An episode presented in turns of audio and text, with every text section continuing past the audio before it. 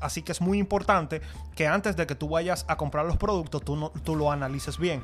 El nivel de preparación que requiera un producto. ¿Qué tan fácil o qué tan difícil puede ser preparar ese producto? Por ejemplo, si un producto tú sabes que solamente con ponerle la etiqueta va a estar listo, y el producto tiene buenos márgenes de ganancias, pues ese producto puede ser un excelente producto para tu inventario. Saludos a todos y bienvenidos una vez más a este tu podcast Modo FBA. Conmigo siempre mi esposita Ross. Hola a todos. Y en el día de hoy, como siempre, tenemos contenido de valor para todos ustedes y vamos a hablar de los tres pilares del éxito en Amazon. Así que yo sé que muchos de ustedes están preguntando y siempre tal vez piensan cuáles son esos pilares, cuáles son los fundamentos que yo necesito dominar en el, en el negocio de Amazon para tener éxito y de eso es que te vamos a hablar en el día de hoy. Y vamos directamente con el pilar número uno y es la selección inteligente de productos Ross. ¿Por qué cuando no estábamos eh, analizando este tema, por qué decidimos que este fuera el pilar número uno? Bueno, en Amazon lo que vamos a hacer es vender productos, entonces por ende debemos tener una selección inteligente de los productos que vamos a vender para poder tener éxito en este negocio.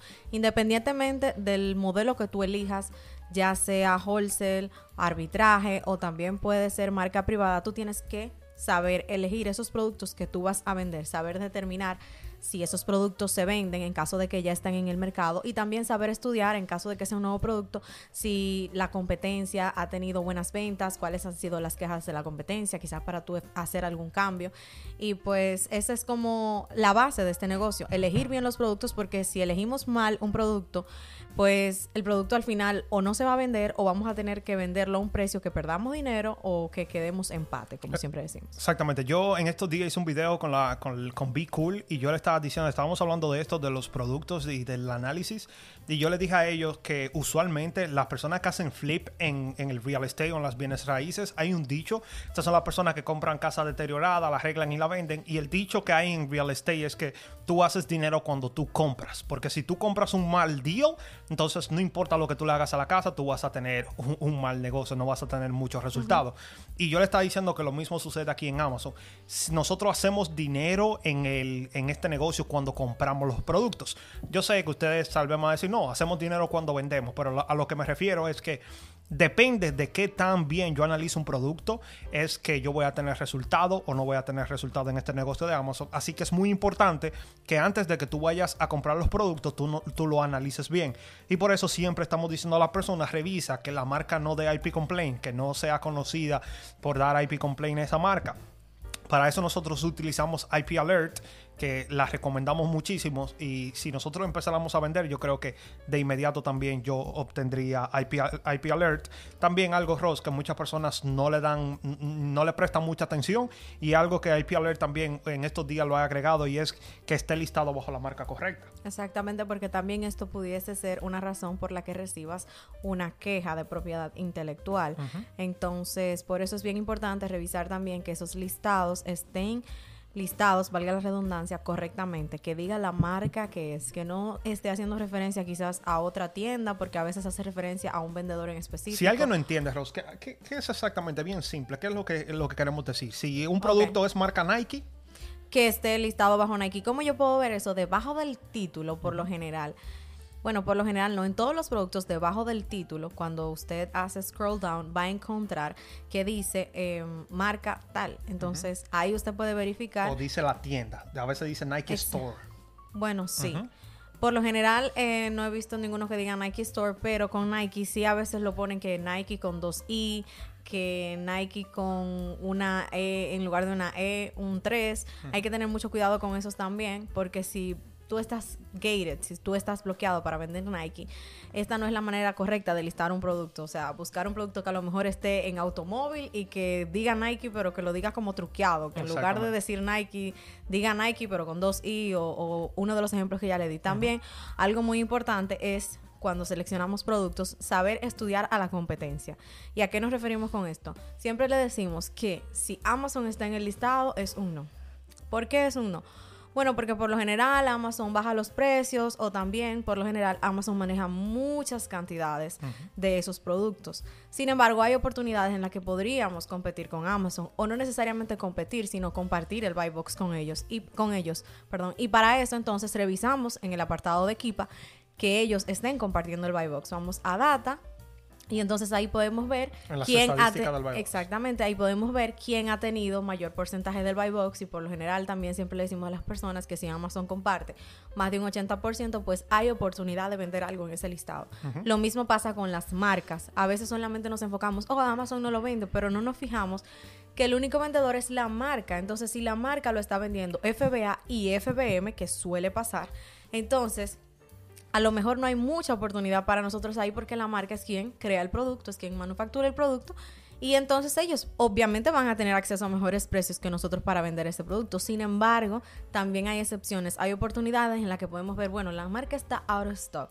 O sea, ha estado agotada por mucho tiempo y en ese tiempo pues otro vendedor ha tomado el buy box. Entonces quizás es una oportunidad para nosotros aprovechar y vender algunas unidades, pero hay que tener mucho cuidado y saber estudiar bien ese apartado en Kipa para saber si la competencia que está en ese listado pues es una competencia que nos va a ofrecer la oportunidad a nosotros de entrar y vender también. Sí, un tip. Ahora mismo estaba trabajando con una de, nuestras estudiantes y estaba buscando producto con ella y vi rápidamente un producto que tenía un solo vendedor. Y antes de yo entrar, ya yo le estaba diciendo a ella, este es un producto que es muy probable que lo esté vendiendo la marca. Y efectivamente la marca lo estaba vendiendo. Así que cuando tú veas que un producto tiene un solo vendedor FBA, revisa bien porque es muy probable que sea la marca que lo esté vendiendo. Claro, de vez en cuando van a aparecer algunos productos que no le está vendiendo nadie y que son quizás un diamante ahí bien, que está bien escondido, pero usualmente lo va a vender la marca. Y también esto no quiere decir que tú no lo vayas a hacer. Nosotros no les recomendamos a las personas cuando están comenzando que eh, vendan donde está Amazon, como Ross le está diciendo, y que también venda si la marca lo está vendiendo. Nosotros hemos vendido productos donde la marca lo ha estado vendiendo, pero siempre entramos con precaución y siempre, primero, vamos a verificar que esta marca no es conocida por dar IP complaint, que otros vendedores entran y salen, que venden normal, y entonces ahí nosotros podemos entrar. Pero para ti que estás comenzando a vender en Amazon, te recomendamos que si Amazon lo está vendiendo o si la marca está vendiendo el producto, es mejor que tú eh, no vendas sus productos y empieces a buscar otros productos que hay bastante que no le está vendiendo ni Amazon ni la marca. Luego de esto, algo muy importante, ya analizamos de que está listado bajo la marca correcta, la marca no le está vendiendo, Amazon tampoco. Ahora tenemos que irnos a Kipa. Kipa es la herramienta rey, yo diría, del negocio de Amazon. Todo el mundo tiene que utilizar Kipa si tú quieres tener éxito en este negocio.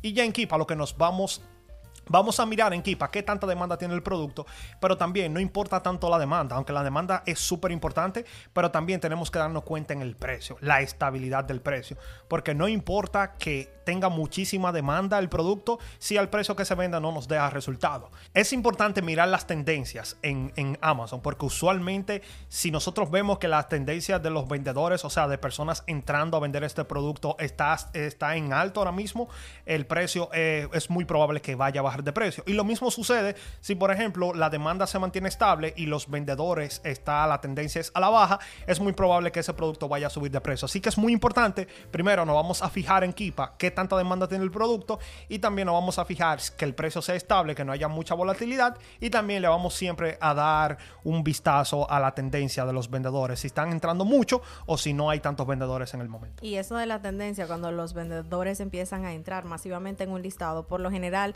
es porque hubo algún especial al que todo el mundo tuvo acceso. Y entonces ahí es cuando el precio empieza el price tanking, que es como que el precio comienza ahí a estancarse en lugar de subir, empieza mejor a bajar porque es que ya la demanda no es superior a la cantidad de vendedores que hay. O sea, hay más vendedores que demanda de producto. Entonces todo el mundo lo que quiere es salir de su producto rápidamente. Por eso mucha gente no le gusta comprar en clearance, no les gusta comprar a veces en ciertos tipos de especiales, pero eso es algo que tú vas adquiriendo con el tiempo y la experiencia. Sí. Otro punto. antes que, tú, que tú sigas, perdón, un tip súper rápido. A veces vemos que en un listado hay muchos vendedores, pero siempre es bueno mirar cuáles de esos vendedores están cerca del buy box del precio. Porque no importa que hayan 200 vendedores en un listado, si el buy box está en 50 dólares, solamente las personas, los vendedores FBA que estén cerca del buy box, que son los 50 dólares, son los que nosotros vamos a considerar la competencia. Tú vas a ver que hay vendedores que van a tener un precio en 85, 100, 120 dólares, que esas personas están ahí, yo no sé ni para qué, porque, o tal vez el reprice no le está funcionando de la forma correcta, pero eso yo no lo considero mi competencia. Yo voy a considerar la competencia los que, los que vayan a estar cerca del buy box. Así que, muy importante, voy a ver si hay muchos vendedores, pero también me voy a asegurar de que los vendedores estén cerca del precio del buy box. Claro, y continuando hablando acerca de este pilar, que es la selección inteligente de productos, algo que muchas personas pasan por alto es el nivel de preparación que requiera un producto. Qué tan fácil o qué tan difícil puede ser preparar ese producto. Por ejemplo, si un producto tú sabes que solamente con ponerle la etiqueta va a estar listo y el producto tiene buenos márgenes de ganancias, pues ese producto puede ser un excelente producto para tu inventario. Sin embargo, si es un producto frágil que a lo mejor tú vas a tener que gastar muchísimas burbujas de aire y que también vas a tener que invertir más tiempo en prepararlo o vas a tener que pagar más porque siempre cobran más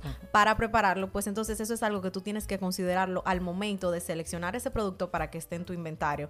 Tú tienes que saber agregar ese costo también al costo del producto. Dígase que si costaba el, que si el precio del producto eran 5 dólares y pues ya tú vas a tener que pagar más por el asunto de la preparación, tú tienes que saber agregarle eso directamente cuando vayas a calcular tus ganancias y también de esta manera puedes determinar si en verdad es un buen producto tomando en consideración toda la preparación que lleva. Una pregunta, ¿qué tú, qué tú preferirías? ¿Ganarte 5 dólares en un producto que requiera poca preparación y que no sea frágil ni nada o ganarte 8 dólares digamos en un producto que requiere más preparación? No, yo prefiero ganarme los 5 dólares en el producto que requiere menos preparación porque también puede suceder que ya que ese producto requiere menos preparación, hay menos probabilidades de que ese producto se estropee. Por lo general, los productos que requieren muchísima preparación, porque dígase son frágiles o son líquidos y se pueden derramar, a veces van a llegar estropeados al cliente. Eso va a ser una reclamación que yo simplemente voy a tener que proceder a un reembolso. Entonces, tomando en consideración que yo puedo perder tanto mi inversión como el tiempo que le dediqué a la preparación de productos, yo pienso que prefiero ganarme los 5 dólares en un producto que yo lo tome, pa, y está listo. Ok, perfecto.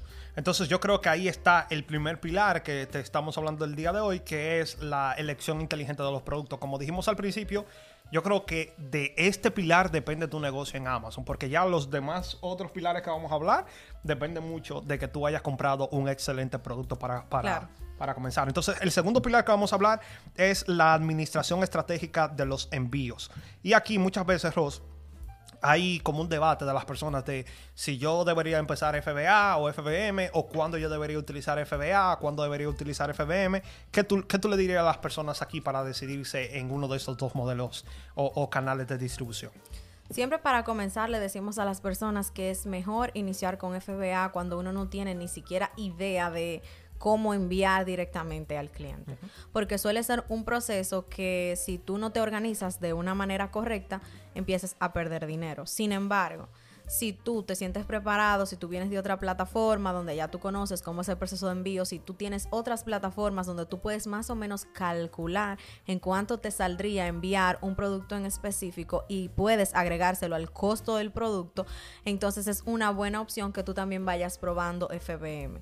Ahora bien, siempre le decimos a las personas que cuando son un poquito nuevos e inexpertos, empiecen con productos que no pesen mucho, porque los productos pesados suelen ser caros para enviarse y también, aparte de que suelen ser caros, es bastante tedioso prepararlos porque si pesan mucho, por ejemplo, hay mujeres que no les gusta trabajar con productos que son muy pesados. Y también si el producto es muy pesado, tampoco hay muchas probabilidades de enviarlo FBA a veces. Amazon cobra demasiado. Así que si tú estás comenzando, es bueno que te empieces a educar, que empieces a ver cómo puedes planificar tus plantillas, cómo las puedes configurar para que así tú puedas determinar cuándo poner envío gratis, cuándo no poner envío, envío gratis, más o menos cuánto se le va a cobrar por libra al cliente directamente en Amazon para que de esta manera no empieces a perder dinero. Y siempre la recomendación que empieces con productos que no sean tan pesados mientras le vayas cogiendo el piso. Ya después que tú le, le cojas el piso al FBM te vas a dar cuenta que es una gran oportunidad en distintas temporadas del año en Amazon. Porque quizás, pues, ahora mismo uno dice, ah, no, em, ¿para qué voy a mandar FBM si todavía puedo mandar FBA a Amazon que lo va a procesar y que igual, o sea, no tengo que preocuparme por nada del cliente. Sin embargo, cuando llega la temporada más cercana a Navidad, muchas personas están desesperadas por recibir los regalos, que a lo mejor no solamente son juguetes, y suelen incluso pagar mucho más por los productos para que les llegue a tiempo. Y si nos ponemos a enviar a Amazon ahora que todo el mundo está mandando y están tardándose demasiado en procesar esos productos, pues entonces nosotros vamos a perder una gran oportunidad con esos productos. También está la temporada de derretibles. Es una temporada en la que nadie puede enviar a Amazon porque simplemente está prohibido. No se puede enviar a Amazon porque los productos se pueden estropear en el camino. Pero hay varias reglas que se pueden seguir para poder enviar directamente al cliente en la temporada de derretibles. Y en esta temporada, por lo general, los productos que son derretibles suben muchísimo de precio. Lo pueden verificar en Kipa. Al contrario, que cuando esta temporada es levantada, o sea, cuando ya todo el mundo puede enviar meltables a Amazon, los precios tienden a bajar muchísimo porque empiezan a entrarse muchísima gente a los listados que a lo mejor no tenían experiencia vendiendo meltable o que simplemente no querían lidiar con las pues con los paquetes de hielo que hay que ponerle, etcétera. Exactamente. También muy importante es aprovechar quizás el momento y la demanda de un producto.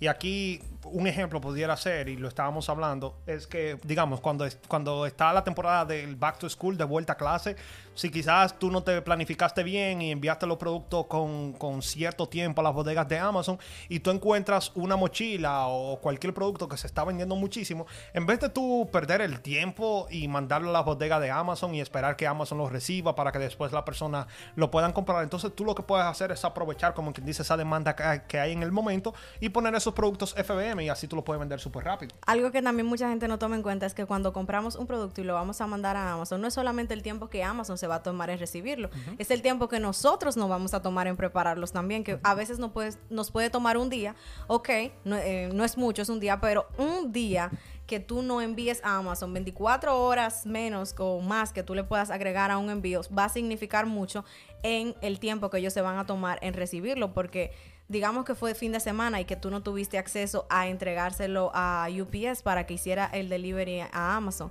ya ese, ese fin de semana no simplemente se figura como 24 horas, puede subir a muchísimas horas más, puede subir a ¿cuánto? 72 horas o puede subir a 48 horas dependiendo del día que fue, porque simplemente el producto tú lo entregaste a UPS, pero ellos nunca lo llevaron hacia Amazon porque ya en el momento que tú lo llevaste no venía un conductor a recoger. Exactamente. Entonces, ya hablamos de los dos primeros pilares. El primero, como dijimos, es la selección inteligente, el segundo es la administración estratégica y ahora, ¿qué es lo que resta? Bueno, lo que resta es gestionar eficientemente el inventario y también aquí vamos a hablar un poquito de los precios. Entonces, lo importante, algo que Ross lo acaba de decir, es que nosotros tenemos que tratar de tener siempre inventario disponible. Aquí nosotros hacemos el dinero con el inventario, así que si no tenemos inventario disponible para que las personas lo puedan comprar, entonces estamos desaprovechando dinero que podemos hacer.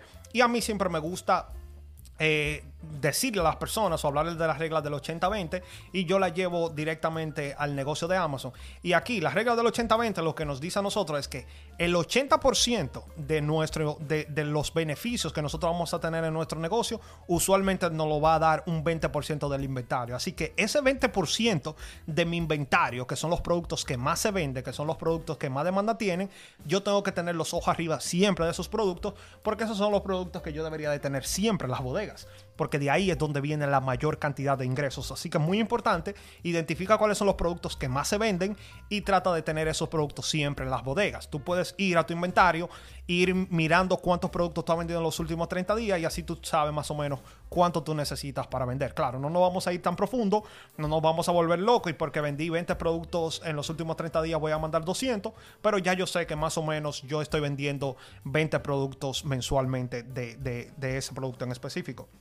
Aparte de eso también, ahorita lo hablábamos, pero tener los precios competitivos. De nada sirve que tú tengas el mejor producto del mundo, que tenga muchísima demanda, si tú no vas a tener un precio competitivo. Y cuando hablamos de precio competitivo, estamos hablando de estar cerca del buy box, la caja de compra, que es el lugar más importante donde sucede más del 90% de todas las ventas en Amazon. Así que es muy importante que nosotros tengamos precios competitivos y también aquí cuando hablamos de precios competitivos, Ross, yo creo que hoy en día es muy difícil uno tener precios competitivos si no tiene un repricer, ya que la mayoría de personas tienen un repricer. Pero también aquí, aunque tengamos el repricer, hay que saber usar el repricer de la forma correcta. Claro, porque si tú no supiste eh, configurar tus máximos y tus mínimos, pues entonces puedes empezar a perder dinero. No vamos a perder dinero quizás con el máximo, porque a veces ponemos un máximo bien exagerado, pero si tú pusiste un mínimo que a lo mejor es más es mucho menos que tu break even, que el momento en el que tú sales empate, pues entonces vas a empezar a perder dinero y vas a decir, bueno, ese repricer no sirve, pero hay que ver si fuiste tú el que no configuró correctamente sus precios. Otra cosa que hay que tener en cuenta en cuanto a eso de los precios es que a veces tenemos productos que tienen muchísima demanda, muchísima demanda, perdón. Sin embargo, son productos que están empezando a bajar su precio. Entonces, nosotros tenemos que saber identificar cuándo ya es momento de salirnos de un listado, cuándo ya es momento de no seguir comprando ese producto, porque a lo mejor ya están entrando muchísimos vendedores, quizás era una marca no tan conocida en la que tú estabas teniendo ventaja por hasta un año y pues ya te das cuenta que no, están entrando muchos vendedores y lo que están haciendo es empezar a bajar el precio. Entonces, quizás es momento de dejar ese producto a un lado y quizás poner una notificación de Kipa para que cuando el producto vuelva a subir de precio tú puedas volver a entrar al listado. Esa es otra manera en la que puedes utilizar Kipa en este negocio. Algo también muy importante en cuanto al repricer es saber qué tú quieres ser. ¿Tú quieres ser agresivo o tú quieres ser un poco más, más pasivo? Y aquí la mayoría de repricers te van a decir qué tú quieres. Tú quieres aumentar la venta, pero quizás el profit no va a ser tanto. O tú quieres decir, no, yo soy pasivo. Yo quiero que las ventas quizás no sean tantas, pero que el, mis ingresos sean muchísimo más. O tal vez, tal vez tú, también puedes hacer el, equalizer, creo que se llama. El ecualizador sería en español, que es cuando tú quieres, no, yo quiero estar entre las dos. Yo quiero vender, pero que también tener ganancias. O sea, yo quiero tener una combinación de ambas. Y ya eso depende de cada persona. Yo no te puedo decir a ti cuál tú tienes que hacer. Muchas personas prefieren el volumen, aunque las ganancias no sean muchas. Ellos lo que quieren es vender, tener muchísimas ventas. Otros dicen, no, yo no quiero vender tanto. Yo lo que quiero es que mis ganancias siempre estén ahí. Así que ya, ya decides tú cuál tú quieres quieres. Nada, una vez más, muchas gracias por estar con nosotros. Para nosotros siempre es un placer que tú estés aquí con nosotros semana tras semana y nos vemos en una próxima. Bye. Chao.